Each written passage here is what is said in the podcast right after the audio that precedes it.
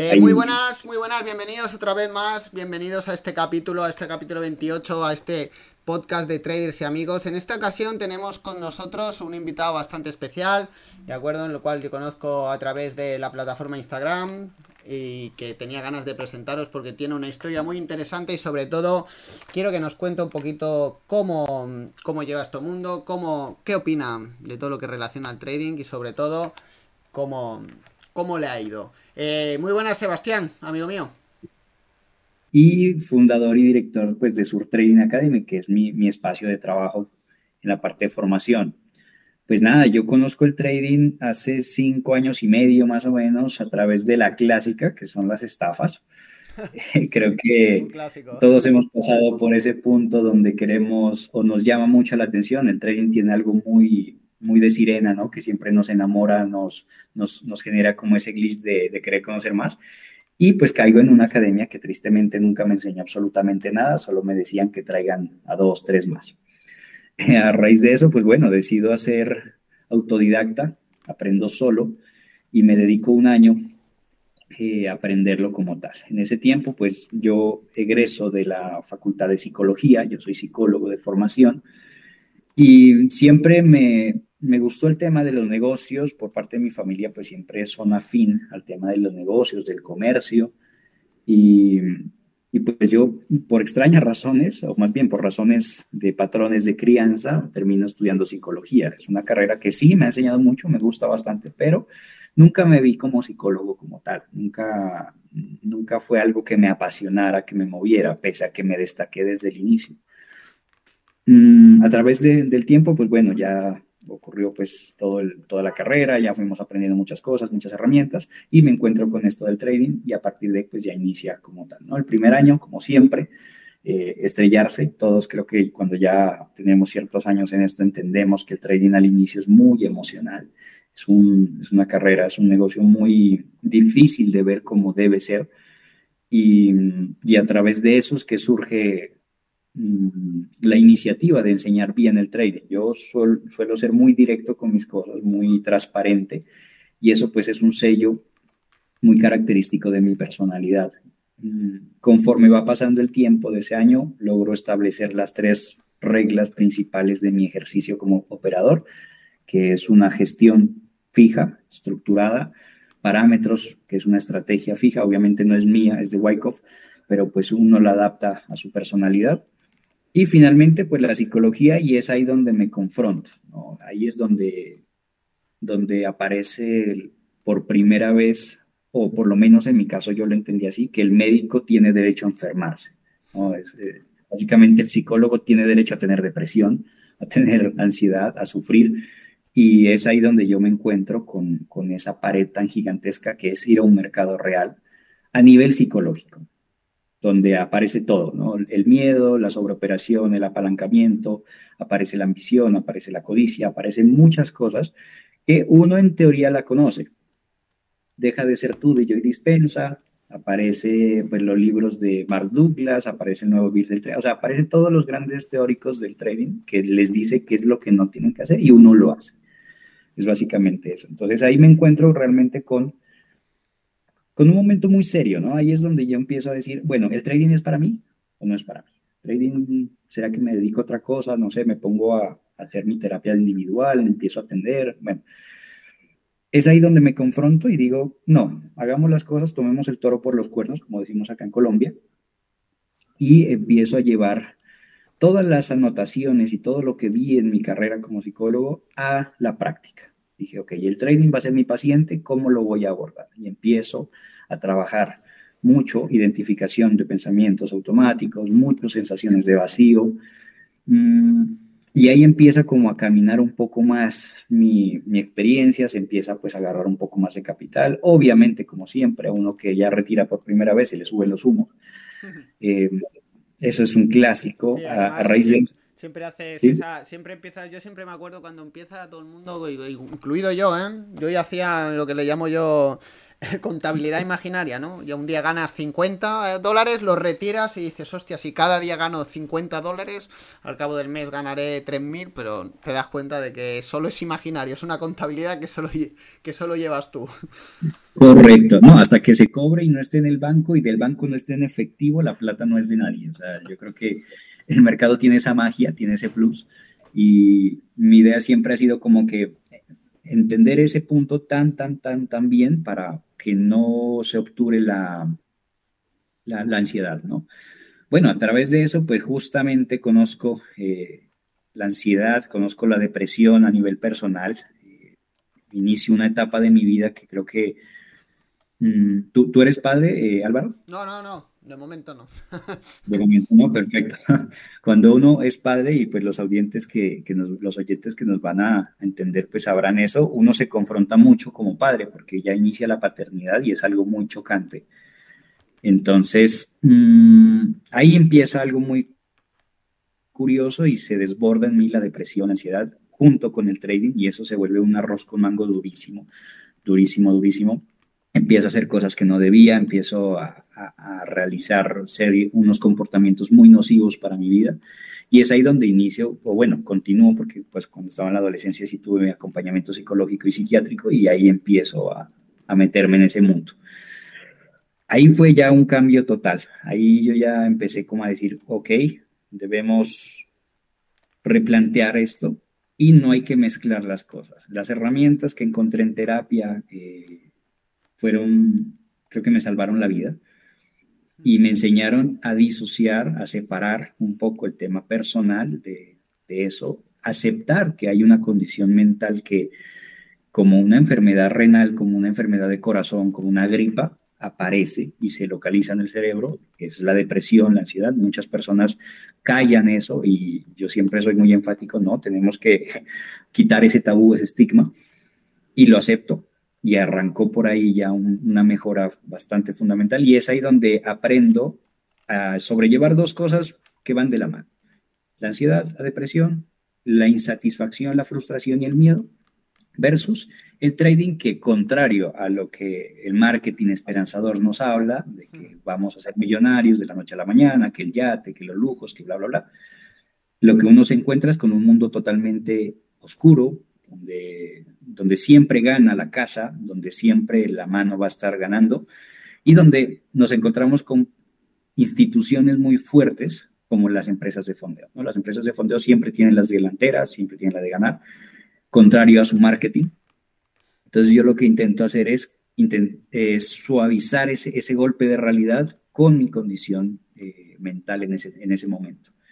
Y es ahí donde llego a las grandes conclusiones de decir, ok, cómo se trabaja un psicotrading de verdad, cómo puedo yo aportar desde mi experiencia y desde mis estudios y empiezo a investigar, empiezo a investigar, sale un poco mm, los temas de, burnout, que viene siendo como un estrés muy excesivo por trabajo, y encuentro algunas investigaciones muy interesantes en Yale, en la Universidad de Yale, sobre justamente los operadores de bolsa de los 90 y la relación que tiene con el estrés laboral. Y es una cosa impresionante encontrarse cuántas personas tienen eh, estrés laboral, cuántas personas se suicidan a través del trading y encuentro un mundo muy diferente a lo que se nos ha vendido. Eso, desde ahí yo ya creo que desde mi ética, desde mi responsabilidad como ciudadano o como profesional de la salud mental, es, bueno, voy a ser trader, quiero comunicar esto en mi comunidad, en mi academia, debo incorporar. No puedo, no, puedo desde mi, desde mi punto de vista, no puedo hacerme el ciego, por decirlo de alguna manera. Y, no decirles a mis alumnos, chicos, se van a estancar, van a sentir que no pueden. Muchos llegan con la urgencia económica, muchos llegan con la depresión de base, la, muchos llegan con separaciones. Y el trading lo que va a hacer es echarle más candela al fuego, ¿no? O sea, el trading va a ser un, cóctel mucho más fuerte donde las personas generalmente no están preparadas para ello. Entonces, ahí es donde intento cambiar mi acompañamiento, intento ser un poco más, más específico con eso y decir, vean, no se enfoquen tanto los traders que están empezando, no se enfoquen tanto en lo técnico, porque Uno al inicio quiere eso, la estrategia perfecta, la estrategia directa, la estrategia que más de puntos, la estrategia que menos riesgo utilice. Cuando una estrategia no se construye a la primera, una estrategia se construye en el tiempo, pienso yo, o, por lo menos ese es mi, mi, constructo. Y es, uno tiene una estrategia básica, pongámosle pullbacks, bien, y uno la va adaptando a su personalidad.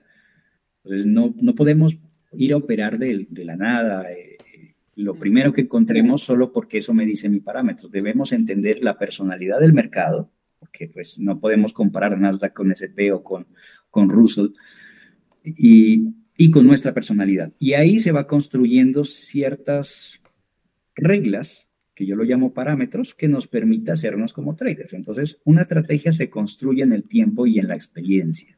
es algo muy Sí, sí, totalmente de acuerdo, perdona que te interrumpa. Yo siempre, yo siempre lo digo, ¿no? Al final, yo cuando doy mi formación, yo lo que intento es que todos los que estemos ahí hablemos el mismo idioma. No significa que operemos igual. Sí que entendemos el mercado de la misma manera, sí que buscamos las mismas zonas, pero después cada uno lo que tú dices.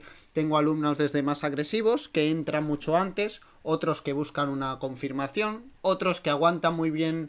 Eh, el gestionar activamente una, una posición, otros que no, ¿de acuerdo? Al final es lo que dices tú, ¿no? Muy, muy de acuerdo contigo, de que al final tienes que ir a hacerte una cosa, es que hagamos lo mismo, veamos lo mismo, es decir, hagamos acción del precio, tengamos la misma filosofía, entre comillas, de trading, pero después cada uno tiene que ver lo que mejor sabe hacer, lo que yo, por ejemplo, siempre voy mm, a posición fija, ¿de acuerdo? Porque me he dado cuenta a lo largo del tiempo que no me sale bien gestionar.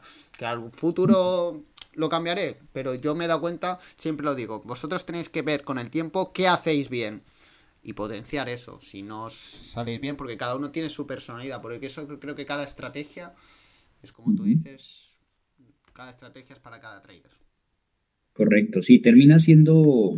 Eh, por ejemplo, un carro, ¿no? Yo, yo siempre lo pongo en el ejemplo con los carros. Uno no compra el carro que, digamos que de sus sueños al inicio. Uno generalmente compra algo que se sienta cómodo.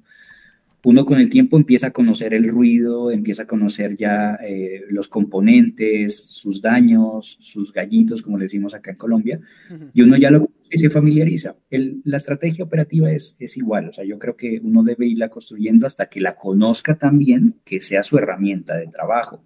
Muchos traders al inicio cometen ese error y creo que eso es uno de los consejos que más me piden y es, bueno, Sebas, pero ¿cuál es la estrategia perfecta? Hombre, no hay, o sea, no existe. La perfección en, es, es, muy, es un concepto muy abstracto en trading y en general y creo que más bien tiene que ser algo funcional Mm, sin expectativas. Algo funcional y sin expectativas es algo que funciona y se replique, es eso. No algo que sea bonito, que sea estético, que sea... Ah, por ejemplo, yo tenía un alumno que me decía, Sebas, es que yo no puedo entrar sin que se cierre la vela en el minuto tal.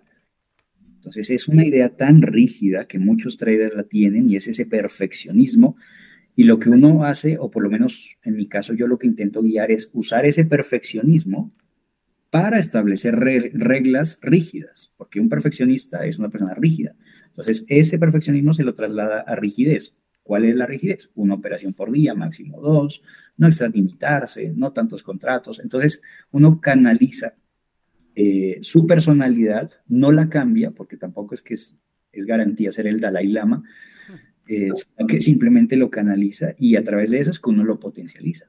Entonces yo he intentado como que trabajar mucho eso, me ha servido en mi mundo personal y después es que ya decido abrirlo como, como tal, porque este asunto de la, de la docencia es algo más vocacional. Yo dicté clases en universidad mucho tiempo, muchos años, y siempre me gustó pues como dictar clases, como que los foros y toda la cosa, siempre tuve esa, esa vena. Y de ahí pues dije, no, hay, hay, que hacer las cosas diferentes en el trading. O sea, el trading es un negocio muy bonito, muy particular, pero es muy particular, es muy especial, es muy, muy de nicho y no todo el mundo, así sepan trading, no es para esto. Es una de las formas en que un trader al inicio, novato, que, está con todo el hyper, ¿no? De, de, de, empezar y de operar, y mejor dicho, las redes sociales y empieza toda la vaina, es entender que lo primordial para un trader al inicio debe ser fortalecer lo psicológico.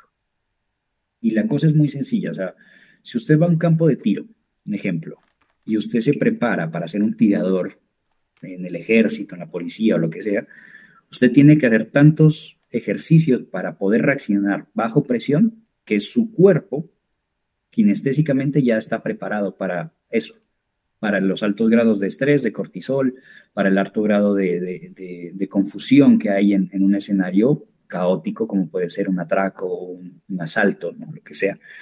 El trading es básicamente igual, pero desde la comodidad de nuestra casa. Nos pone en un punto donde o huimos o atacamos o pensamos irracionalmente y uno debe entrenar tanto nuestra mente, nuestro cerebro, que él mismo ya sepa cómo actuar y qué reacción le da a su cuerpo. O sea, qué mando le puede dar a su cuerpo. Por ejemplo, si yo encuentro mi parámetro de entrada y mi mano está coordinada con mi mente y con mi ojo, tranquilamente se lo va a tomar sin pensar en que, ¿será que entré bien?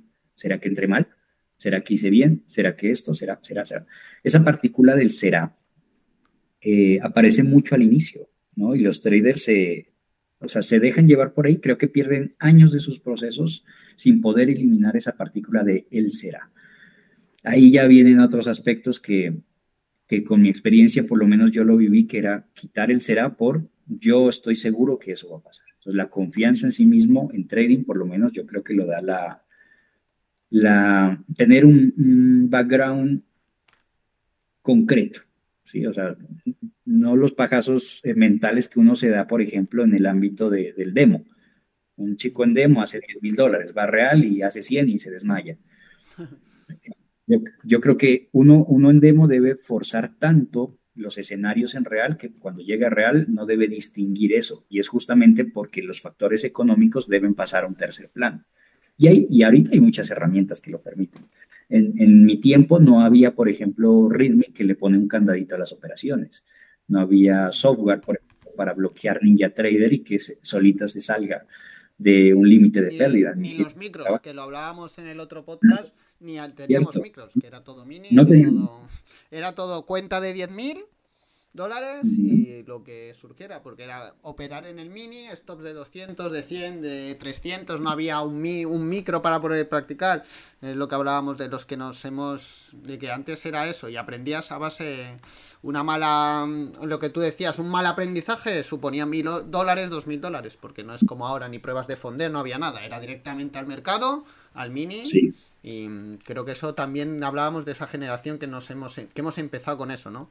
Yo empecé y iba muy poco a poco, iba muy lento, em, pisando poco a poco por eso, ¿no? Porque cada error eran mil dólares o dos mil dólares, no era una prueba ni era nada. Entonces yo creo que eso, muchos que lo hablamos en el podcast anterior con Axel, que esta gente que hemos, no que seamos mejores, sino que hemos aprendido a ir muy poco a poco y a aprender, porque cada, cada, cada aprendizaje era un buen, era un buen pico. era un, pico fuerte, ¿no? Y de hecho nosotros que eh, eh, estamos hablando cuando Nasdaq estaba en los 6.000, más o menos, por ahí, 6.500, y no habían microfuturos, el Small Exchange todavía no salía, eh, las pruebas de fondeo, si acaso se miraba una, pero eran súper raras y era a punta de, de cuenta. Entonces, a uno le tocó justamente perder mucho dinero. Hoy por hoy, los traders que inician quieren ganar mucho dinero con cuentas excesivamente pequeñas. Una prueba de fondeo de 9 mil, de, de 25, que ya no está, bueno, ahorita creo que está la de 30, de 50, realmente no es un capital modesto. No, no, no es que sirva mucho eso, partiendo de que la anatomía de una empresa, de una cuenta de fondeo, no es esa, sino que es el poder de compra, el drawdown, etcétera, etcétera. Entonces muchos traders al inicio intentan enfocarse en eso y creo que uno de los consejos que a uno desde la experiencia le ha servido mucho es, hey chicos, miren y enfoquen que ahorita está mucho más fácil ser trader. Ojo, no significa que ya van a ser rentables, no significa que les vaya a ir súper bien y que van a ser exitosos y que después monten una academia y listo. No. El hecho es que... No, no, tienes razón. sí, sí no, es mucho más fácil eran, no, había, no había libros, no había YouTube, estaba empezando, eh, no había información, era, era todo. Que no, era, era todo mucho más eh, prueba y error, prueba y error, ¿de acuerdo? Era un, era diferente, ¿eh? simplemente esto es como, pues, como cuando era montar un negocio hace, cuando nuestros padres o cuando nuestros abuelos, ¿no? Era totalmente diferente, mejor o peor, simplemente diferente. Ahora hay herramientas que te pueden ayudar, pero que también te pueden jugar una mala pasada, ¿de acuerdo? Porque al final es lo que hablábamos, ¿no? Curtirnos a base de palos ¿De acuerdo? No es lo mismo que curtirte a base de demo de pruebas que te cuestan 15 dólares, 20 dólares o en el que tienes sobreinformación, ¿no? Antes como no había muchos muchos cursos, tampoco podías, habían, pero no era lo que hay ahora o los diferentes instrumentos o la facilidad, ¿no? De abrirte una cuenta o de plataformas o del móvil o del, claro, era todo diferente, que si como siempre digo, las herramientas, tanto las pruebas de fondeo eh, como cualquier herramienta Depende cómo la utilices, ¿no? Un cuchillo lo puedes utilizar para mm, tallar una, mm, una, figura de madera o para mm, pinchar a alguien. Entonces, las herramientas tienes que al final utilizarlas como las utilices, es lo que potenciará al final tu desempeño. Y es lo que de, el, destino del proceso, ¿no? O sea, yo creo que es importante eso también destacar, que si utilizas mal las herramientas, cualquiera que sean o bajo el tiempo que, estemos, dependerá mucho el éxito o el fracaso que tenga ese proceso. En lo que, volvemos al tema, ¿no? Nosotros tuvimos unas dificultades de comunicación para aprender el trading en nuestra época y ahorita la comunicación está a merced de todo mundo. Hay cursos en TikTok, hay cursos en YouTube, hay cursos en Hotmart, hay cursos en Instagram, hay gente que lo regala. O sea, hay muchas cosas que están a la mano, pero conforme a que hay mucha información, también es el sesgo ¿no? que existe de que si hay mucha información, el cerebro no les va a entender. ¿no? El trading no es de que cuánto yo, cuántos libros yo me como al día el trading es una cosa sistemática, es una cosa aburrida. El trading ya después de muchos años ya se convierte en algo aburrido. Y pues simplemente es un negocio como tal. Obviamente la pasión juega mucho, porque yo llego al año y yo ya quiero ver descanso. O sea, yo, yo, yo me aburro de las gráficas al año, ya digo, necesito una semanita, un mes de descanso. Al inicio no pasa eso. Un trader novato el que, lo que quiere es estar metido 25 mil horas en una pantalla y estar cazando como si fuera Call of Duty. Y yo siempre les digo, chicos, no, no se compliquen la vida, es un negocio. Un negocio, como una responsabilidad, tiene unos horarios. Mantenga un horario. No, pero es que yo no puedo operar de tal hora. No, no, no. Mantener un horario es decir, yo me voy a sentar una horita. Si es ahorita, funciona, mi estrategia se da, opero. Si no, me paro, descanso, relajo un poco la espalda, porque estar sentado en una silla tampoco es que es lo más lindo del planeta. Y vuelvo otra vez. ¿no? Hace, eso se llaman pausas activas, simplemente se hace una pausa activa y regresa. Pero hay, hay traders que se quieren esclavizar con la información y hace parte de las herramientas que hay hoy por hoy. O sea, todo tiene sus pros y sus contras. En nuestros tiempos pues, nos tocó apuntar libros y, y, de, y de MetaTrader y, y no, había otro que se llamaba, ¿cómo era que se llamaba? Sierra Trader. Que, por ahí. Uy, eran unas, unas plataformas espantosas, o por lo menos a mí nunca me gustaron. Pero pues... Era, era espantoso, sí, era espantoso. visualmente no, eh, no nada que ver, pero servían para lo que tiene que servir, o por lo menos a mí me enseñaron eso. Por ejemplo, hay unos chicos que no pueden utilizar Ninja por, qué sé yo, su computador o lo que sea, y utilizan Quantower. Entonces, Quantower a mí me parece que es horrible. O sea, sinceramente no me gusta mucho visualmente, pero yo ahí lo que les digo, hey, se bajan de Ninja Trader, que digamos es una camioneta último modelo, y se van a un Renault pequeñito del año 89. ¿Sirve para lo que sirve? Sí. ¿Para operar? Pues ¿para qué más uno, uno quiere una plataforma? Pues, para Además, yo siempre lo he dicho, que yo siempre lo he visto y me, el, el, trader es muy caprichoso, ¿eh? porque yo he visto a cualquier modificación, a cualquier eso, y los de futuros, por ejemplo, somos con el Ninja Trader, somos muy exquisitos y que no nos lo quiten, y si esta prueba de fondeo no lo tiene, yo ahora voy a probar una empresa de prueba de fondeo que no, no utiliza Ninja, utiliza Atas o utiliza otro.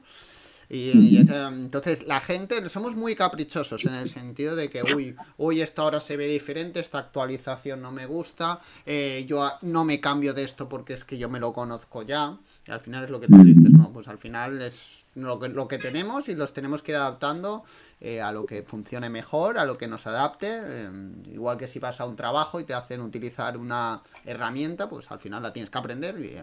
pero en ese sentido sí que encuentro muy caprichoso al, al trader. Nos volvemos muy señoritos y muy caprichosos en el sentido de que, oye, al final es una plataforma para operar. Al final es comodidad. Exacto, sí, y coincido, coincido, no le había puesto esa palabra, pero coincido, o sea, capricho, sí, los traders somos muy consentidos en ese caso porque siempre queremos la mejor prueba de fondeo, queremos siempre la mejor, eh, la mejor plataforma, que generalmente pues NinjaTrader aparentemente lo es, pero si uno lo conoce desde fondo, sabe que tiene sus falencias y sabe que como cualquier cosa debe mejorar y pues simplemente que hay cosas mejores por ahí, ¿no? Entonces siempre uno, uno como trader busca eso y busca la comodidad. Y ahí hay un punto que no sé si en tu, en tu experiencia apareció, y es cuando el trading se convierte en algo incómodo y lo obliga a uno como trader a hacerse responsable de esa incomodidad. Por ejemplo, llega un punto donde uno, digamos, un ciclo de mercado de lateralización donde dura dos, tres meses póngale mm, las elecciones. Las elecciones en bolsa de valores son horribles, o sea, generalmente los futuros son espantosos porque son muy erráticos. Y uno, digamos, con su estrategia no está preparado para eso cuando inicia. ¿Cómo uno puede hacer para poderse adaptar a eso y no comerse tantos stops? Incomodándose. Entonces, el trader que está tan cómodo operando con sus 50 puntos, 100 punticos, y llega a un periodo tan fuerte como es eso, o como fue pandemia, y ahí lo obliga a salirse de su zona de confort. Muchos traders se, yo he visto este caso, pero en duda, y, lo recibo a borbotones acá, porque generalmente llegan con eso, como que, ve, Sebas, es que no me puedo adaptar al mercado porque está lateral. Y, y, el mejor ejemplo que yo les doy, muy sencillo, es, vean, cuando, en mi caso, cuando el mercado está lateral, yo no tengo nada que hacer porque mi estrategia es tendencial. ¿Qué es lo que yo? Me voy de vacaciones. Simple sálgase de la, de la ecuación porque no va, porque va a terminar forzando al mercado a, hacer cosas que no le va a dar la razón. ¿En tu caso lo sentiste, Álvaro? Sí, no, y yo, yo muchas veces lo digo, al final mi estrategia hay meses que dan ocho entradas por la mañana, ocho entradas por la tarde. Y hay días que, o meses que no, y al final yo tengo un ejemplo de un alumno, hizo el curso y todo eso, y en cuanto empezó a operar en real y pum pum, vino la pandemia. el, chico no se lo creía, claro. Pues después me ha escrito y me dijo que le fue fantásticamente bien. ¿Por qué? Porque durante esa época, como no podía, había el mercado, era tan volátil, era todo, aprendió a la paciencia, a esperar el mercado, a que hoy no tengo oportunidad, pues me voy, lo que tú decías, a ponerse un horario, a operar una o dos operaciones a la semana porque no daba para más ese, en ese momento el mercado. Y lo que tú dices, ¿no? Al final mm, es que mm, esto tiene, tiene que pasar. Yo yo hay temporadas en las cuales hago lo mismo, yo hago siempre lo mismo, lo que tú decías, Yo hago siempre lo mismo, aplico siempre la misma estrategia. Y hay temporadas que el mercado está alineado con mi estrategia, que potenciamos mucho más los profits, y hay otros que haciendo lo mismo porque está más errático, porque testea más erróneamente, porque barre más veces, porque el timing es diferente. Al final, pues da resultados diferentes, pero al final no, es que este es nuestro trabajo, es que esto es, esto es igual que como muy bien el ejemplo que ponías, ¿no? Hay gente, pues en verano, un bar que esté en la playa trabajará más que en invierno. Pues en invierno pues cerrará o hará otra cosa o abrirá un negocio en invierno y otro en verano, o utilizará una estrategia en verano y otra en invierno. Entonces, al final es lo que dices tú. Al final... Mm. Sí, es adaptación, o sea, esa adaptación, el mercado es un campo de guerra donde uno se va a adaptar, no va a pasar las vacaciones, no, no se va a incomodar, adaptar. Y la importancia de las preparaciones, ya sea por en solitario o en academias, yo siempre intento como que dar ese consejo, y es que los preparen a los chicos para su adaptación porque no sabemos si va a llegar otra pandemia. A muchos nos fue muy bien en pandemia porque no había una operación y eran 10 mil dólares en un, en un punto, pero muchos se quemaron justamente por eso. No estaban preparados para volatilidades de 95, de 80, ver a Nasdaq en 80 es una cosa de locos. Y, y el SP500, que es uno de los mercados más tranquilitos, entre comillas, verlo en 60, 70 era una locura. Entonces, muchos no estaban preparados. Yo todavía tengo algunos alumnos que tienen esas secuelas y que no han superado el hecho de que en el 2020 las reglas de juego en la bolsa de valores cambiaron. Ahí se quebró totalmente la lógica que había hasta esa época y ahorita hay otros modelos em, instaurados de comportamiento de mercado que generalmente tiene sus ciclos y etcétera, etcétera, etcétera. Entonces, cada, cada temporada tiene sus cosas buenas y tiene sus cosas malas. El trader debe estar preparado para las cosas buenas y para las cosas malas, cosa que los traders se preparan para lo bueno. ¿Cuánto voy a retirar? ¿Cuánto voy a ganar? Quiero vivir del trading, quiero dejar mi trabajo. Y lo que yo considero que se debe tener en cuenta, que por lo menos se debe trabajar mucho como un, como un operador de bolsa, es para lo malo. Por ejemplo, ahorita, en septiembre se vienen elecciones. La gente que inició este año o el anterior año no sabe lo que es operar en elecciones.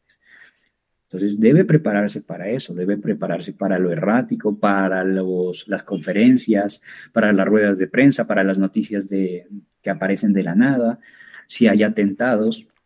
Eso pasaba mucho en, años pasados, que había un atentado y los mercados se caían, o con Trump, el gobierno Trump, por ejemplo, que él amanecía con el Twitter en la mano, publicaba un tweet y uno estaba en largo y el maldito mercado se caía. O sea, hay traders que realmente no conocen esas aristas que tiene la bolsa de valores y que uno como operador debe saberlas, mínimamente saberlas, porque conocerlas pues obviamente son muy aleatorias, pero mínimamente debe conocerlas para que cuando llegue esté preparado y no lo coja con, como decimos acá en Colombia, con los pantalones abajo y pues pierda una cuenta, se deslice el mercado, no le tome el stop, que era lo que pasaba en pandemia. En pandemia era un stop de 500 mil dólares y fácilmente pasaba derecho. Perdí como tres cuentas haciendo esos chistes. No, no, sí, sí. Em, al final yo también. Saca lo mejor y lo, lo peor de ti. Tú tienes que saber que aprovechas, que eso. Yo te, eh, sobre todo y muchas veces lo que le digo a mis alumnos, yo os puedo enseñar sobre todo experiencia. Al final la teoría es la teoría, ya está inventada. No te voy a contar nada. Te la voy a contar mi manera de ver la teoría que hay cómo la utilizo yo, pero después sobre todo experiencia, ¿no? Como, puedes ver, como después de tres stops seguidos, sigo aplicando lo mismo, sigo teniendo esa paciencia, si no, si veo que se me escapa un, movimiento el cual había intentado, pero no me da setup y no entro, no entro por verganza. Todo eso, ese comportamiento que tú dices, es lo que yo más puedo aportarte en, mi, en mi grupo, ¿no? Entonces, muchas veces eso es, muy poco tangible, pero al final es lo que, lo que te puedo enseñar que más valor te vaya a aportar, ¿no? Esa experiencia, entre comillas, esa, es ver, ¿no? Yo siempre lo digo, cuando tú ves ponerte, cuando tú ves el ejemplo, una cosa es la teoría y otra el ejemplo, ¿no? Yo puedo predicar que no, que hasta que no te dé setup no entrar, pero si yo no predico con el ejemplo, si no estoy tres horas esperando mi entrada hasta que se me da, y hasta que se me da el setup perfecto, no entro, no perfecto, sino el setup mío, no, ¿de acuerdo? Entonces, eso es lo de valor, el valor verdadero, mejor valor que yo te puedo dar. Porque la teoría está inventada y es lo que tú dices, ¿no? La experiencia es al final cada uno la tiene que recorrer. Pero una cosa, el otro día había un ejemplo que me gustó mucho, que era la estela de los pájaros, ¿no? Los pájaros cuando van así en grupo se, dejan llevar por la estela que lleva el segundo, ¿vale? Les quitan, van como al rebufo, como en los coches, y cuando van emigrando se van turnando para ir a la estela de detrás de los otros de la manada. Entonces, eso es lo que al final, ¿no? Yo te allano el camino, no te, te hago el camino, sino que te, ayudo, a que los manotazos sean peores, a que los manotazos sean más flojitos. Y, pero al final yo siempre lo digo, tienes que pasar, tienes que tener una tarde locura, lo que pasa, tienes que saber afrontarte a ellos, trabajarlos y, cuidarlos, ¿no? Yo siempre lo digo, eh, ser trader es como ser alcohólico, nunca estás curado, yo no estoy, yo tengo tardes donde me excedo, donde me voy, ¿de acuerdo? Pero sé controlarme, ¿vale? Pero no soy perfecto, no soy, eh, soy, no soy el papa de Roma, ¿vale? Yo también tengo tardes, lo que pasa que tengo dos tardes malas, una tarde mala, ¿de acuerdo? Entonces eso, al final no dejas de ser como los alcohólicos, nunca eres, nunca dejas de ser alcohólico. Sí, es cierto. Y, ese, hablando pues de, de ese tipo de ejemplos, el trading tiende a ser muy adictivo y cuando se convierte en una adicción, generalmente los traders en eso se convierten, en adictos de, no, no, no como tal del mercado, sino de sus comportamientos. El, el alcohólico, el drogadicto, generalmente lo que busca es escapar de su realidad, pero lo que encuentra es que nunca escapa de sí mismo. Entonces, ese es el bucle de consumir y consumir. En el trading pasa lo mismo y yo lo he visto mucho con los traders que compran pruebas de fondeo cada semana. O sea, ellos creo que pierden una, compran otra, otra, otra. Les deberían dar membresías y es más fácil, ¿no? Una anualidad, una etiquetera. Y eh, ellos tienen ese, ese comportamiento compulsivo y yo lo veo mucho en mis asesorías o en mis psicoasesorías y es como que, Sebas, pero ¿cómo puedo cortar esa, esa compulsión al trading, ese, ese, ese vicio, ¿no? Como ese revanche que tienen muchos traders. Y la respuesta más sencilla es indagar dónde está el origen de esa compulsión. Porque toda la vida van a tener la compulsión, lo que tú decías, ¿no? Como que toda la vida van a ser alcohólicos, van a ser drogadictos, van a ser adictos al mercado, pero si se duermen, recaen. Y, es, y tristemente así funciona nuestro cerebro cuando tenemos una adicción. Cuando, y, ah, de hecho, así funciona la depresión. Uno puede tener periodos muy altos, buenos, donde yo, por ejemplo, utilizo mi depresión para crear proyectos, para crear otros negocios, otras empresas, pero hay días donde realmente me ataca y me manda a la cama y digo, no más. Entonces, e, es ahí donde uno dice, no se puede dormir y en el trading uno no debe dormirse. No es el famoso trader que llega, coge su operación y bueno, adiós, ya me voy, ya vengo al mediodía uno en real no puede hacer eso. Cuando estamos hablando de dinero real, uno no puede hacer eso. Entonces, lo mejor que uno puede hacer es entender sus emociones, entender cuándo inicia ese problema, o sea, cuándo se activa ese comportamiento automático de decir, metí otra operación, metí otra operación. Hubo un, un momento en mi vida donde pasó eso, cuando yo estaba aprendiendo, yo compré una prueba de fondeo y sin mentirte hice como unas 17, 25 operaciones, bajito, en un momento. Estoy hablando de un lapso de 10 minutos, 15 minutos. Cuando caí en cuenta que, lo, que era lo que había hecho, o sea, el golpe de culpa que me dio fue abismal. Entonces, yo esa experiencia siempre se lo cuento a mis chicos porque, y, y, en estos espacios me gusta difundirla porque ahí es donde uno pierde la razón. Se despersonaliza y empieza a hacer en automático y uno no está ni siquiera analizando. Uno lo que hace es clic, clic, clic, clic, clic, clic, clic, clic, clic.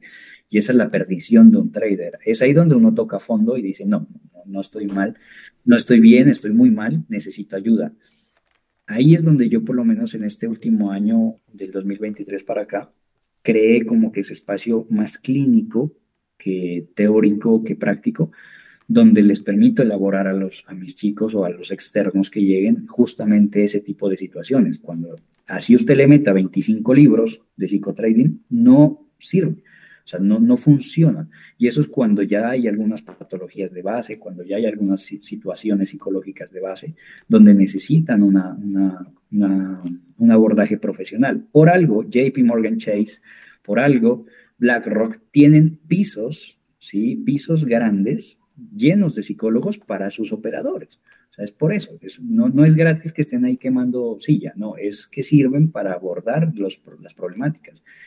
Mm, había un estudio muy bacano, no sé si lo habían conocido, y es que en, en los años 60, en el auge de la bolsa de valores, en los 60 y los 70, el consumo per cápita de cocaína en Estados Unidos se disparó muchísimo, que fue justamente el auge de la cocaína en Colombia para allá. Y, eh, y, los grandes consumidores eran justamente la gente de Wall Street. Ahí es donde uno dice, miren el tamaño en donde estamos parados. El trading no es solamente qué bonito hacer operaciones y ser tu propio jefe, no.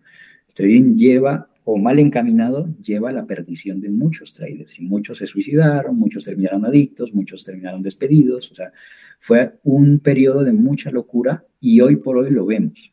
Y las adicciones quizás, porque obviamente esto es muy reservado, pero las adicciones hoy por hoy son más virtuales.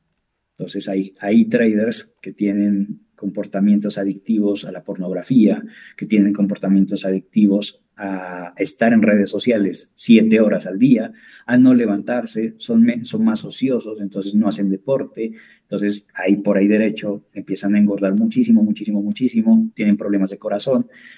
En fin, o sea, hoy, hoy por hoy el trading puede convertirse en, una, en un dolor realmente de cabeza gigantesco. Y uno, o por lo menos yo como mentor, sí considero que nosotros que somos mentores y que son, y trabajamos con personas, sí debemos fomentar un poco eso, ¿no? Los buenos hábitos. Quizás en mi caso, yo por ejemplo no soy muy fanático del fútbol, pero sí me encanta nadar. Entonces, mi forma de bajar el estrés de una sesión de tren es ir a nadar o es ir a jugar tenis. Hay otros traders que quizás les gusta correr, que les gusta saltar cuerda. O sea, siempre busquen una actividad extra que les baje la adrenalina y el cortisol que el trading les genera, porque el trading por sí mismo no genera placer.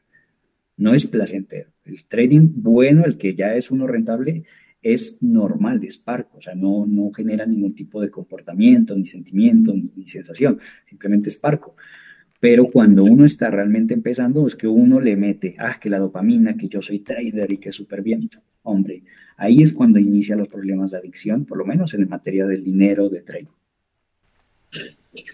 Efectivamente. Bueno, ahora que conocemos un poco más tu historia, conocemos un poco más a la persona detrás de, de tu perfil de Instagram, cuéntanos un poco cómo es Sebastián el trader.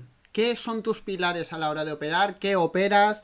¿Cómo lo haces? ¿Cuáles son tus reglas? Digamos, tus pilares. Eh, cuéntanos un poquito tu, tu personalidad mm, como trader. ¿no? Como, Perfecto. ¿Cómo operas?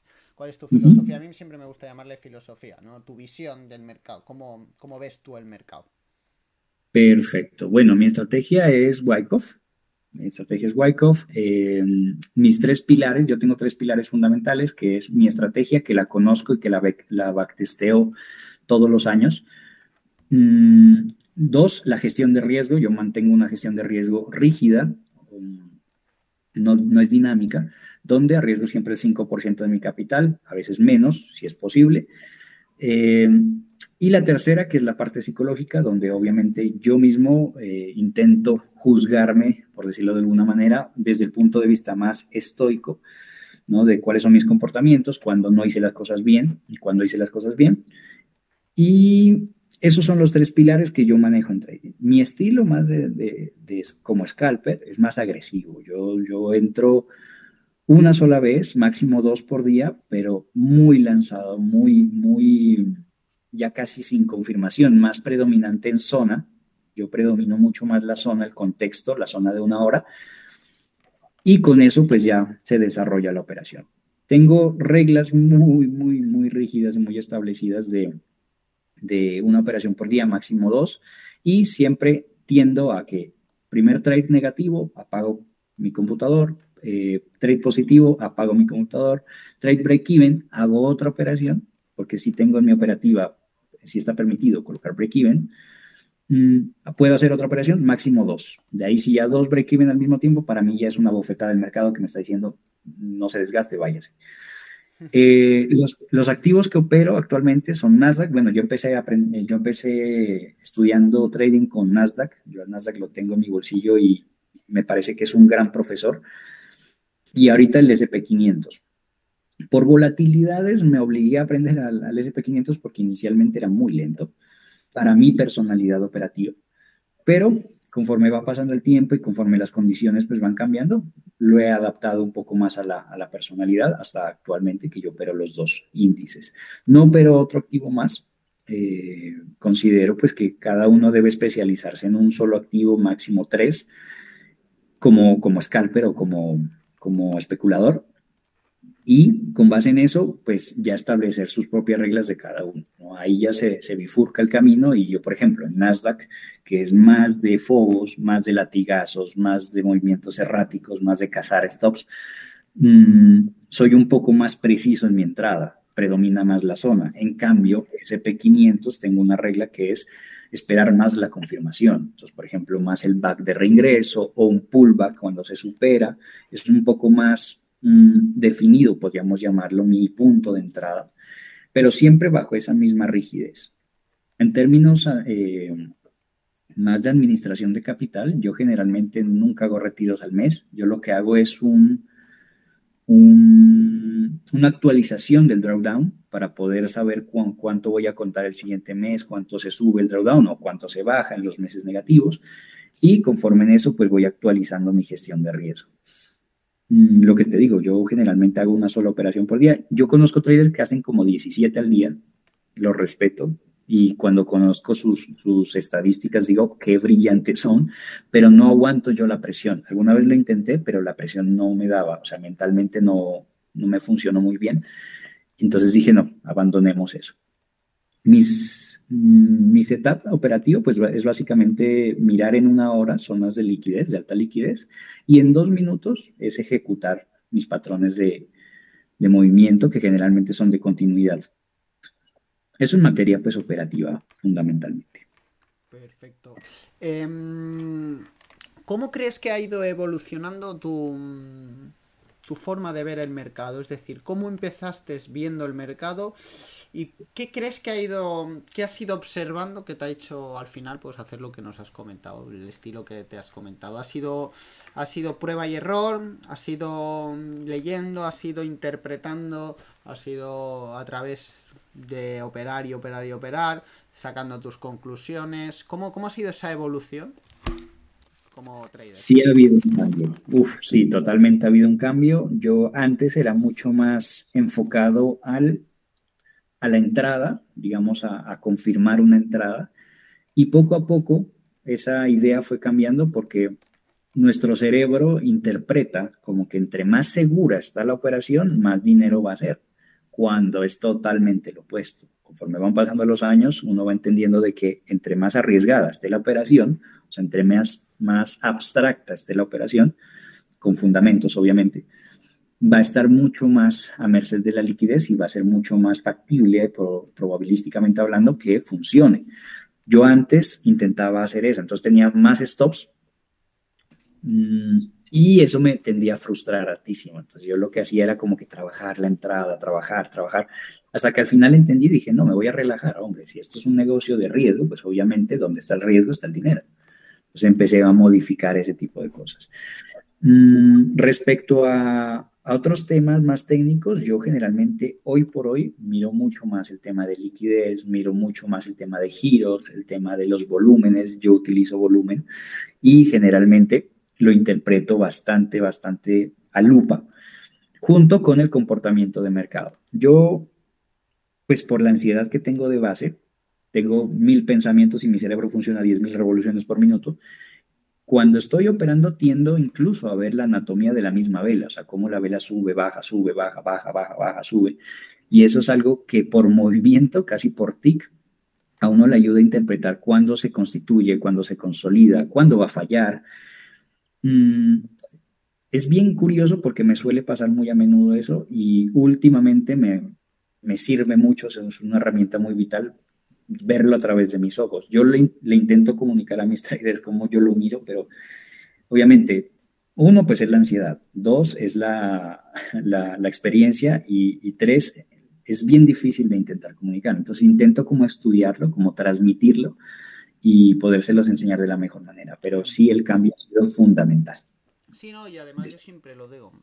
Eh, al final, la vela es una foto finish cuando termina la vela, pero ha podido pasar muchas cosas. Yo siempre lo digo, que yo siempre digo, le llamo un entreno e, efectivo, ¿no? Estar delante de la pantalla esperando tu setup. Si quieres aprender de verdad, tienes que estar enfocado viendo cómo se comporta esa vela, cómo cierra, cómo has visto esa evolución, cómo esta zona reacciona, cómo el precio aquí, ¿vale? Entonces, siempre lo digo, hay que estar enfocado en el momento en el que estás, aprovecha ese momento en el que estás, tienes que estar dos horas delante de un gráfico, aprovechalas, céntrate, sobre todo al principio, o sí, esta reacción, vale, aquí, bueno, te marcas este nivel, una cosa una cosa es esperando, es esperar y es una espera. Yo siempre lo digo, las horas de vuelo, ¿no? Las horas de vuelo tienen que ser efectivas. No vale hacer 4.000 horas de trading. Si esas 4.000, 3.000, estás mirando el gráfico, estás con el móvil por allí. Bueno, no significa que estés operando, significa lo que tú has dicho, observar el mercado, eh, hacer de al ojo, vale, esta vela, hostia, fíjate, cada vez, esta vela, cada vez que forma, vale, ha clavado arriba del todo, vale, ha acabado en su máximo, pero oye, ha estado toda la parte, casi toda la formación de los dos minutos de la vela está por, por debajo de, ese máximo, por lo tanto, Vale, te está dando información y eso al final es como haces el ojo, ¿no? Al final es leer, leer el mercado es leer durante horas y horas y horas, intentar entenderlo. Y perfeccionarlo, ¿no? Como que, que cada vez, porque yo, yo he conocido como que alumnos y traders que nunca avanzan año tras año y es porque se quedan en un solo punto. Yo siempre intento como que decir, hagan una retroalimentación, un feedback de lo que hicieron y de lo que no hicieron. Y, y ahí van entendiendo más o menos cómo funciona un proceso. Entonces, asimismo, eh, uno la experiencia le va enseñando cositas y va quitando, va poniendo a... Eh, y eso es algo fundamental para un trader, ¿no? Como cuál es su capacidad no solo de resiliencia, porque muchos traders son excelentes que los golpea una cuenta, se vuelven y se paran y suben la frase motivacional y ya está. Eso está bien, yo no digo que está mal, pero también hay que tener responsabilidad subjetiva de, decir, bueno, ¿qué carajos estoy haciendo mal? O sea, ¿por qué no avanzo? O porque si avanzo no, no, subo la cuenta, o porque me la paso en break-even, o porque si yo paso una prueba, soy bueno haciendo plata, llego a real y siempre la, la bajo, que eso, eso pasa muy a menudo. Entonces, yo ahí sí les intento como que decir, pónganse ustedes en el paredón, pónganse ustedes en el banquillo y, asuman que se equivocaron, asuman que tienen algún error y créanme que es más fácil y llevadero para poder aprender y crear ese tipo de comportamientos que me hablabas ahorita, que son más de un profesional que de un trader que apenas está iniciando y que pues, su enfoque es pasar una prueba de fondeo y retirarle dos mil dólares y mejor dicho, irse de vacaciones. Eso no es así. Perfecto. Em, cuéntanos, em, aparte del day trading, del scalping que haces, ¿haces alguna cosa más? ¿Acciones, índices? Hay índices, eh, acciones, indexados, eh, criptomonedas. ¿Tienes algún vehículo mm, financiero aparte de lo que del scalping que podemos ver en, en tu perfil? Sí, eh, yo me dedico a hacer inversión a largo plazo, pero con acciones americanas y ETFs es generalmente yo tengo mi, mi, propio fondo donde yo empiezo a estudiar las acciones y anualmente eh, liquido, recompro, liquido, recompro. Más o menos los lapsos que tengo esos son de cinco años en cinco años. Entonces son inversiones que las veo ya de aquí en un largo tiempo, pero son en acciones americanas. No compro criptos, respeto a las personas que las compran cripto, pero considero que no son un activo de mi, de mi predilección y otros índices sí los dejo como que muy por aparte. Yo soy más mm, chapado a la antigua, se podría decir. Entonces yo soy clásico de investigar tipo perfil Michael Barry, ¿no? Que es investigar eh, sus acciones, los componentes, sus, sus trimestres, sus earnings, o sea, sus reportes financieros, sus BPAs. O sea, yo soy más de eso. Justamente tengo una capacitación enfocada en eso, pero yo me dedico más a él a largo plazo. Y en materia de otros negocios, sí, no es mi, mi única fuente de ingreso y eso sí es algo que, les aconsejo mucho porque la meta del trader es vivir del trading, ¿no? Y uno nunca termina viviendo el trading, sino sobreviviendo del mismo. Entonces yo siempre les digo, no, que el trading sirva para crear otros negocios. En mi caso, por ejemplo, negocios inmobiliarios, negocios de asesorías, negocios de, de, de inversión, de exportación de diamantes, de esmeraldas. Eh, son otros rubros que yo exploro y que me encanta explorar porque justamente el trading fue el que me dio el punto de partida. El trading fue el que me dio el capital, el punto de partida, la enseñanza, el temple que, tiene que, que se debe tener para un negocio, porque pues uno que hace gastándose las ganancias de un negocio, nada, no crece, sino que eso le enseña a ser muy templado con su personalidad y pues exploro otro tipo de negocios. Me encanta invertir en, en pequeñas empresas, por ejemplo acá en mi ciudad, si hay algunas empresas pequeñas, yo voy, las visito, hacemos un estudio y si se puede colaborar, pues obviamente se inyecta capital por ciertas cantidades de acciones o, retribuciones. Y en eso, pues básicamente me dedico y a ser papá, porque pues ser papá es una de las profesiones que, más, más, bonitas y más complejas que hay y yo me dedico casi todo el tiempo a eso, o sea, me encanta pasar tiempo con mi hija, gracias al trading que me da tiempo, porque eso sí, eso sí es algo que se lo agradezco mucho, me da mucho tiempo y con ella pues me la paso para arriba, para abajo, viajando y, haciendo cositas por ahí. Perfecto, y ahora me gusta, invitados, suelen ser invitados españoles, tenemos muchos invitados. Eh, ¿Cómo ves el mercado del trading en, en, en Sudamérica? De acuerdo, ha habido mucho mm, hubo un boom muy grande, ahora parece que se ha estabilizado, ahora salen traders más serios, salieron un par de empresas. ¿Cómo, cómo, cómo desde aquí de España lo vemos diferente? Aquí en España digamos que está un poco más maduro. Eh, también pienso que aquí están es mucho más fácil venderte algo cuando tienes poco, ¿no? Cuando tienes más ilusión que otra cosa. ¿Cómo está ahora el mercado de allí? ¿Cómo, cómo, después de ese boom que hubo hace unos años, de todos los traders que salían, de todas las empresas fraudulentas que salieron, ¿cómo está ahora el mercado allí en Colombia o lo que tú conozcas de Sudamérica? Bueno, sí hubo un cambio y ahorita de hecho hubo como un aplacamiento de todo el hype que hubo en el 2023. En el 2023 fue una locura, o sea, la gente, había mucho marketing, había muchas empresas de fondeo que muchas quebraron, muchas fueron estafas, muchos scams. Y finalmente se estableció como, como ya, como que bajó un poco más el, ruido que había. Eh, de los cinco años hacia atrás, es una moda el trading, por lo menos aquí en Colombia. O es una moda donde los influencers o, los, las personas que se dedican a ese tipo de negocios un poco más fraudulentamente aprovecharon muchísimo ese hype, porque hay gente que le encanta el trading que nunca tuvieron la accesibilidad a él porque las contadas academias que habían aquí en Colombia cobraban un ojo de la cara, eh, se metían a este tipo de cursos, que el famoso canal de Telegram, que las señales, que las binarias, que etcétera, etcétera. Y por ahí muchas personas cayeron en muchas trampas. Afortunadamente, eh, la misma, las mismas redes, las mismas comunicaciones se han estado como que uniendo, entre comillas. De hecho, nosotros hacemos como un grupo entre nuestras academias de, con unos amigos, donde intentamos ¿no? dar a conocer justamente esos perfiles, esos scams, como que no caigan en ese tipo de cosas, ¿no? El típico que sale en el Ferrari alquilado.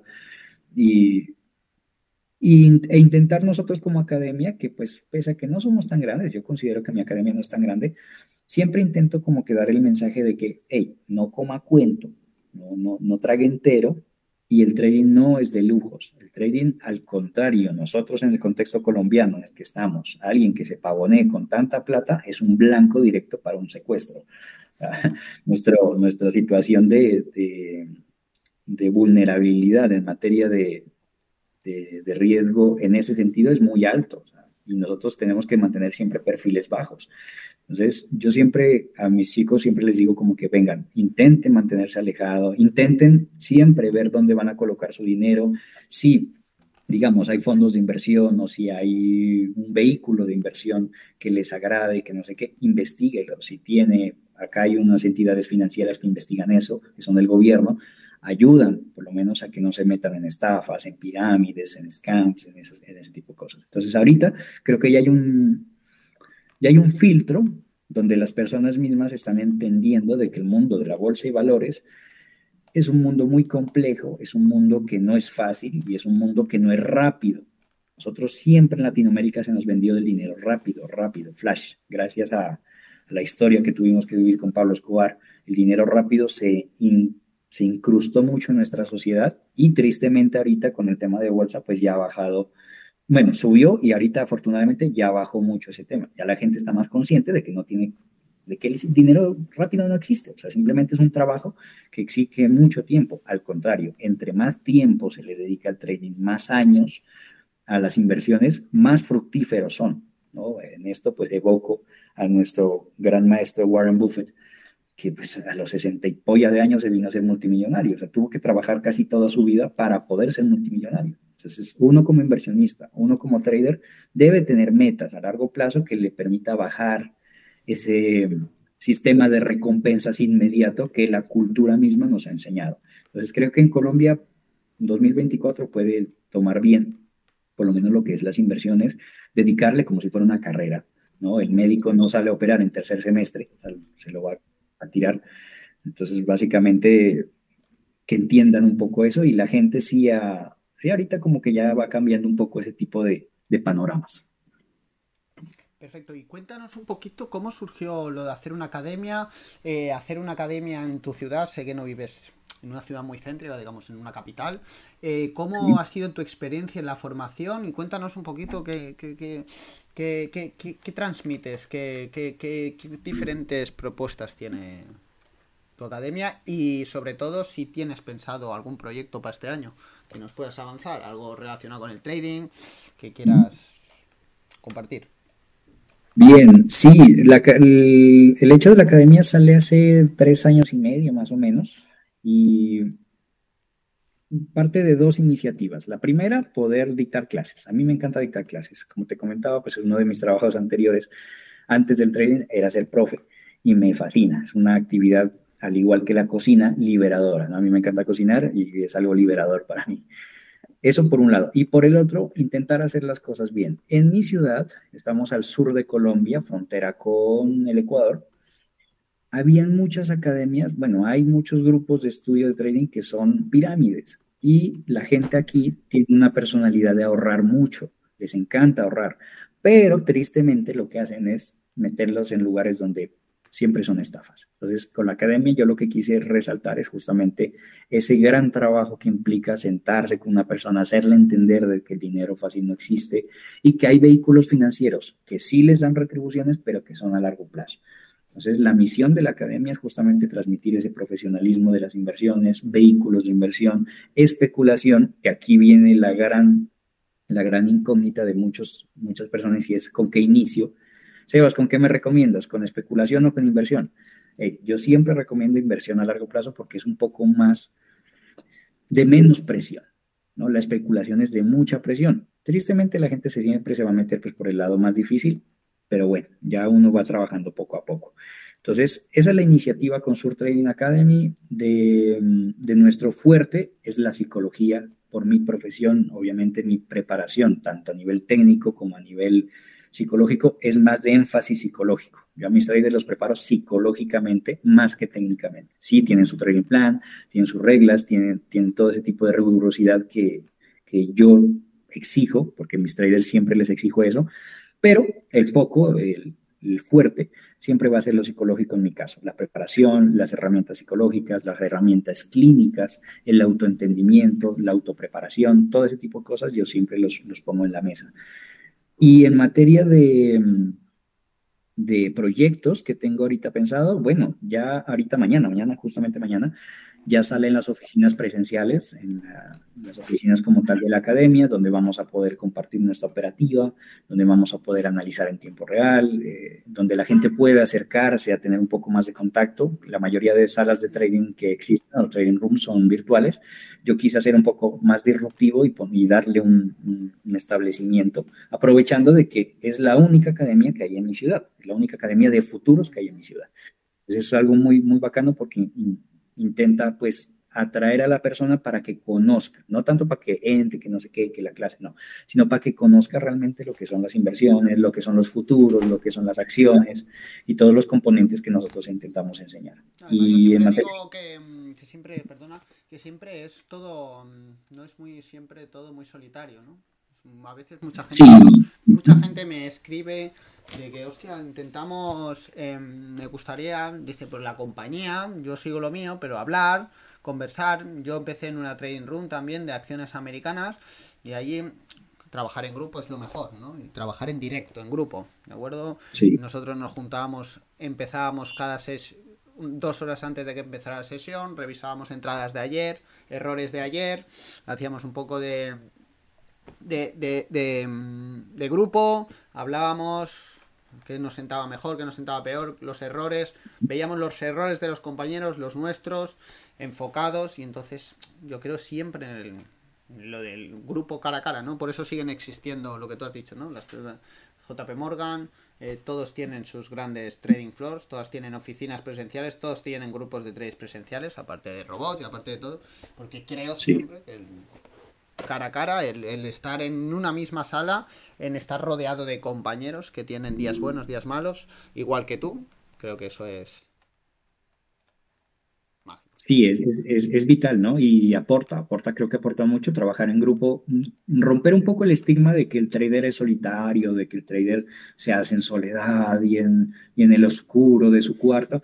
No, yo creo que estamos en, en, en, la actualidad donde podemos trabajar en equipo, donde en equipo se trabaja eh, mucho mejor y se potencializan las cosas negativas. De hecho, el tema del podcast ayuda mucho para que la gente identifique sus problemas. Por ejemplo, en el anterior podcast que, recibí la invitación, muchos se, identificaron con mi proceso, se identificaron con el, lo voy a decir así, con el comedero de miércoles que uno tiene que pasar para ser trader profesional. O sea, es muy fuerte y, y eso es algo bonito porque ayuda a las personas a decir, a que salgan de esa voz de decir, no, es que yo estoy solito y yo sufro solo en mi cuarto y yo no tengo a nadie y mejor no voy a ser trader solo. No, vaya a las academias donde posiblemente, o, pregunte, donde posiblemente le entiendan que, cuál es la cosa por lo que está pasando. Y ahí empato con el, con una de las cosas que se vienen este año o que más voy a reforzar este año y es en, la, en las psicoasesorías. ¿no? Las psicoasesorías es algo que implementé desde noviembre y son un espacio donde usted viene aquí, hablamos de su problema y encontramos la articulación de problema, que, del problema, que generalmente en un 85% de las veces son personales. Eh, yo en eso lo cuento obviamente con el respeto y con la autorización de una de mis, de mis traders, había, eh, esa chica había perdido su madre y ella por no ir a, a su velorio, lo que hizo fundamentalmente es aislarse. ¿Qué pasó? Después tocó el trading y, y esa, ese, ese, detalle de no haber ido a, al velorio de su madre lo que, lo que instauró es un miedo a dejar correr una operación. Entonces uno dice, hombre, pero ¿Qué tiene que ver lo uno con lo otro? Cuando ustedes indagan y tienen un espacio uno a uno donde no existe nada más que sus emociones y su psicólogo trader, ahí empieza a elaborar eso. Y es algo, y es algo muy interesante porque justamente, justamente eso trabajamos en, en, en las psicoasesorías. Trabajamos es lo que a usted le pasa, que es de usted y que quizás para otra persona uno puede decir, no, eso qué va a ser. No, es para usted que significa que es importante. Y eso vamos a reforzar mucho este año. De hecho, eh, Estoy ahorita en búsqueda de dos psicólogos más para poder dar más asesorías y poder más eh, brindar ese tipo de, servicios para que sea mucho más mm, grande y para que ayude a más personas en materia psicológica, más que en técnica, porque ya sabemos que lo técnico pues es, algo monótono y sistemático, sino en lo psicológico. Entonces, eso vamos a hacer en esta academia pues mucho más en el 2024. Perfecto. Y ahora ya para ir finalizando, quiero que me, nos recomiendes cosas, que nos eh, indiques libros que has leído últimamente, nos recomiendes otros canales, otros compañeros. Eh, coméntanos un poquito qué dónde lees tú, dónde, mm, bueno, dónde lees, qué lees tú, qué canales visitas también. Yo siempre digo que entre compañeros siempre. Cuéntanos un poquito, ¿qué, qué, qué nos recomiendas? ¿Qué nos... Bien, yo generalmente de lectura, le recomiendo mucho la parte de psicología y la parte de filosofía. Hay autores como por ejemplo eh, Jordan Peterson, que es un canadiense brutal, es un psicólogo clínico brutal. Y hay muchas, muchos libros de él, por ejemplo, 12 reglas para vivir es buenísimo, hay otro que se llama Más allá del orden, donde nos enseña justamente cómo hacernos responsables de nuestras acciones. ¿no? Ahí ¿Qué van a encontrar los, nuestros oyentes? ¿Qué es lo que van a encontrar? ¿Cómo aprender a identificar cuando hay el síndrome del impostor, por ejemplo? Eh, que, que, usted sabe que las cosas están bien, sabe qué es lo que tiene que hacer, pero nunca lo cumple. O sea, el típico trader que dice, no, yo solo puedo utilizar tres contratos, utiliza 20. Entonces, ese es, eso es el, o, o, el que no tiene confianza en su proceso, que dice, no, es que yo sé que hago las cosas bien, pero sé que me falta algo más. No, o sea, lo que está, está. Ese tipo de cosas, esta lectura les ayuda mucho, ¿no? Les ayuda mucho. Jordan Peterson, un gran autor. Otras cosas que yo generalmente ayudo o, les recomiendo para que lean, es sobre psicología conductual, ¿sí? sobre psicología cognitiva, que les ayuda justamente a entender, no necesariamente tienen que ser psicólogos, sino que les ayuda a entender cómo funcionan sus procesos, ¿no? que es el andamiaje, que es los procesos de elaboración cognitiva, que son las estructuras cognitivas, todo eso les, les ayuda a las personas a entender cuándo se dispara su pensamiento, cuándo su pensamiento eh, se estresa o cuándo uno se convierte en el pensamiento. Eso es lo que yo más o menos les, les recomiendo. Mm, filosofía estoica, yo soy fan eh, y es una parte de mi personalidad ya mi vida privada que aplico mucho la filosofía estoica. ¿no? Los estoicos, desde Séneca, Marco Aurelio, enseñan mucho a poder lidiar con los asuntos de la vida que no podemos controlar y ayuda mucho a ponernos a nosotros en el banquillo y decir, bueno, me voy a juzgar. Uno como trader se evalúa, se juzga, sin caer en la victimización, y sin caer en la mediocridad. Que es, por ejemplo, no, es que yo soy malo, es que no me merezco esto, es que... No.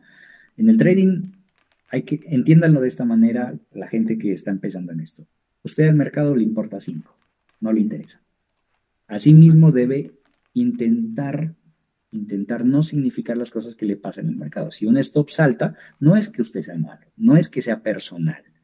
El hecho de que un stop salte es simplemente un asunto estadístico. Ahora, si usted cometió un error y se saltó un parámetro, pues entonces utilice el estoicismo para poder aterrizar y decir, ok, me saltó un error, la cagué, quizás la embarré, pero mañana será mejor. Cojo ese error, lo anoto en una hojita que yo le llamo registro de conductas y en el registro de conductas digo, mañana no voy a sobreoperar. Listo. Entonces mañana lo primero que tengo que hacer antes de, de, de lo que sea, de tomar un café de la mañana, es leer cuál es el error anterior. Y uno, o como consejo para los traders y para cerrar, siempre trabaja en el error del día anterior. El día siguiente, no, no lo dejen para dentro de una semana, no, no apoyemos la procrastinación. Agarren el error de ayer y trabajenlo hoy.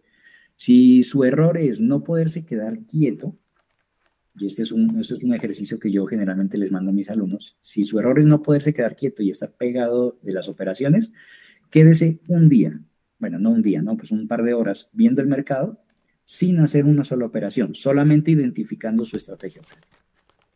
Con las manos afuera. Eso lo que va a hacer es que usted aprenda o su cerebro entienda de que no siempre tiene que actuar, incluso cuando están todos los componentes.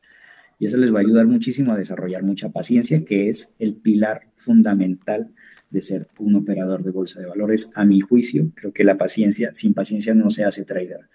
Sin paciencia no se logra un solo centavo en, este, en esta actividad tan bonita pues, que se llama ser operador de bolsa. Perfecto. Y ahora, mm, ¿alguien ¿Qué quieras que traigamos? Siempre ahora llevo dos veces, es la segunda vez que hago esta pregunta. ¿A quién nos recomendarías para que trajéramos a este podcast, alguien de este mundo que creas que puede aportarnos algo? Por supuesto, tengo dos propuestas, que sería Jorge Calderón. Jorge Calderón tiene una, un perfil muy interesante muy directo, es una persona que tiene mucha experiencia y me parece que su sinceridad en bolsa es algo muy loable. Y la otra persona que yo le recomendaría es a Gustavo Parra, que, fue quien me hizo el anterior podcast. Yo con él establecí una, una relación de amistad muy bacana. Es una persona que está aquí en Bogotá y que tiene su propia academia y que compartimos la misma filosofía, como que intentar dar la peor cara del trading para que el trader salga muy preparado y con él hemos llegado a, bastantes cosas interesantes, ¿no? Él se llama Gustavo Parra, me encantaría tenerlo pues por acá para poderlo escuchar mientras yo estoy por ahí manejando alguna cosita. Y créanme que pueden encontrar un, buen insumo, ¿no? En ellos pueden encontrar mucha experiencia, pueden encontrar mucha, mucha, mucha receptividad, pueden encontrar mucha, sobre todo, mucha afinidad con el tema de, ser un trader, ¿no? en estos tiempos y hoy por hoy. Pues perfecto, amigo. Pues nada, eh, estoy seguro de que volverás al podcast. Ha sido un auténtico placer. Sé que podríamos estar hablando mil y una horas, así que queda pendiente de tu invitación. De acuerdo, que nos cuentes un poquito más. Y ahora siempre yo para despedir, aparte de agradecer al invitado, me encantaría siempre dar la última palabra para que te dirijas a, a nuestros televidentes, ya que tú eres el protagonista. Así que nada, muchísimas gracias y nada, el último turno de palabras para ti, amigo mío. No, muy agradecido la verdad contigo, Álvaro. Me gustó mucho pues charlar eh, un poquito, ¿no? que no sea tan lineal, la charla es genial, que vaya fluyendo los temas, que vayamos encontrando puntos en común, que a pesar de la distancia, ¿no? Geográfica, siempre como traders encontramos. Y pues a nuestros oyentes, a nuestra audiencia, invitarlos, síganos por en las redes. En mi caso van a encontrar un psicólogo eh, especializado en eso, especializado en traders. Cualquier cosa que necesiten, pregunten. Eh, ahí tienen mis redes en, en Sur Trading Academy en el Instagram, que es nuestro punto fuerte. Ahí nos pueden encontrar, pueden preguntar lo que necesiten. Si se sienten identificados con este podcast, por favor, comuníquenos a, Álvaro y a mí, que estamos para ayudarnos, estamos para colaborarnos. También, pues, eh, invitarte también a ti, Álvaro. Tenemos también nuestros talleres privados para nuestros propios nuestros propios alumnos. Si deseas en algún momento, ahí llegamos a, algún acuerdo y con muchísimo gusto yo se los preparo, enseño muchas herramientas psicológicas y nada, aquí estoy a la orden. Muchísimas gracias, muy contento, me voy muy contento y muchísimas gracias por la invitación. Igualmente, un placer. Las demás, pues nos vemos en el siguiente episodio. Muchísimas gracias a todos y ha sido un auténtico placer como siempre. Un abrazo a todos.